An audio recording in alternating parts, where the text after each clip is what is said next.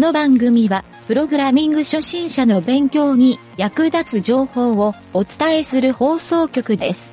はい、どうも、なんちゃってエンジニアのゆげたです。たまにですね、スマホゲームをダウンロードしてみると、あまりにも広告がうざくて、すぐに削除してしまうことがあります。こうしたことで UI を勉強するっていうのも重要かもしれませんね。それでは、なんちゃってラジオ、始まるよ。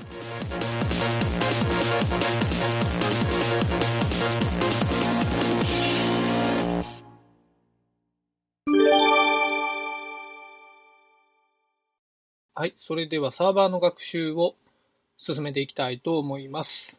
今回はですね、コマンドの学習ということで、初心者の人がですね、最低知っておくべきコマンドというのを、えー紹介したいなと思います。全部で15個紹介するので、えーとりあえずですね、最初にこの15個を覚えておくと、サーバーコマンドのスタートラインに立てるかなと思いますので、頑張って覚えましょう。えーではですね、最初に、えー15個のリストを一回読み上げますね。はい。どういったコマンドがあるかっていうのを、えー確認してみます。はい。一つ目。一つ目はですね、ls コマンド。えー二つ目、cd コマンド。三つ目、mkdir。えー四つ目、rmdir。五つ目、cat。六つ目、cp。七つ目、rm。えー八つ目が pwd。九個目が chmod。十個目が chown。十一個目が find。12個目が man。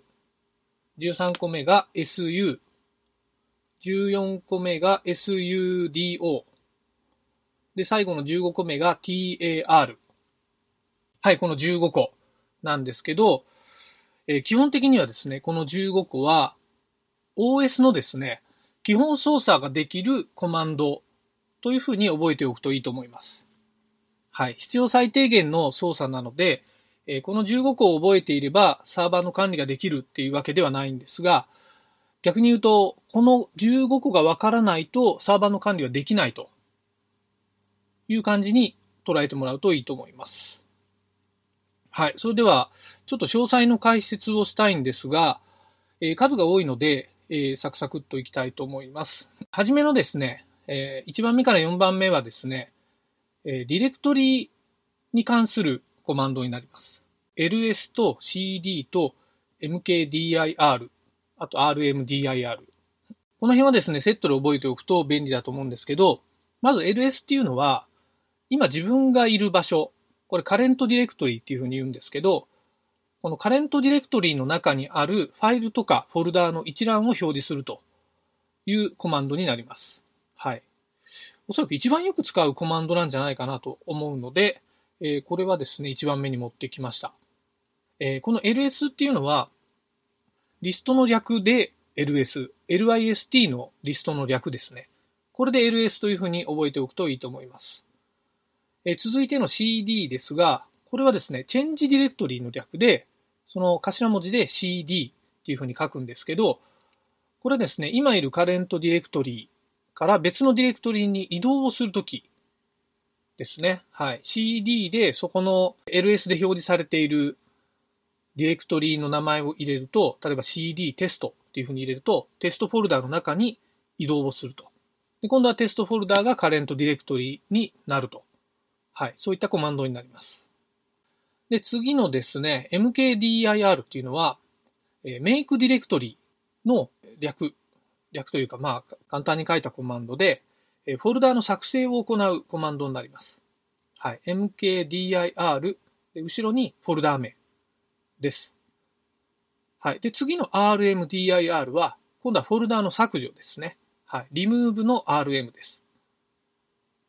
はい。こんな感じでですね、えーフォルダーの操作っていうのは、まあ、基本操作の一環なので、覚えておくといいと思います。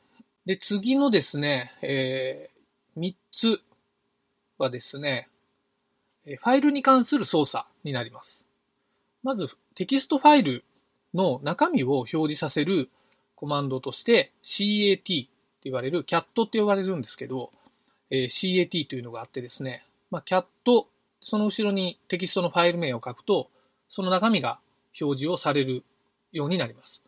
ただし、これは編集はできないので、編集をするときは、え VI コマンドや VIM っていうのを使うんですが、これはちょっと難しい操作になるので、今回は、え VI の解説はせずにおきます。はい。えー、でですね、次が CP コマンドですね。これはファイルのコピーを行うコマンド。まあ、コピーの略ですね。CP。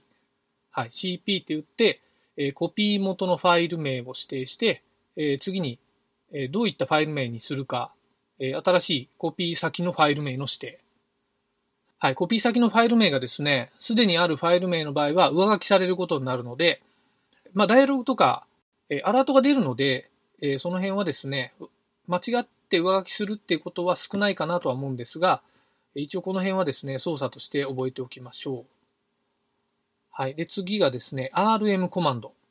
これはですね、非常に危険なコマンドなので、えー、注意して使ってもらいたいんですが、rm でその後ろにファイル名やフォルダーを指定すると、えー、削除されるという感じになるんですが、この削除がですね、よく GUI でゴミ箱に入れる操作、まあ、ファイルを削除するっていう時にみんなゴミ箱に入ってくれて、Windows や Mac では便利に削除できるんですけど、コマンドラインでこの RM コマンドを使うときは、ゴミ箱っていう概念がないので、えー、全部ですね、そのディスク上から削除されるという状態になります。まあ、常にゴミ箱が空にされる状態ですね。はい。なので、えー、ちょっと RM コマンドを使うときは、ちゃんとですね、バックアップを取るか、または、えー、確実に消していいかどうかっていうのを確認するようにした方がいいと思います。はい、ここまでがですね、ファイル操作のコマンドなんですが、えー、次からはですね、ここからはちょっとあんまりルーティングがしづらいので、単独でいきます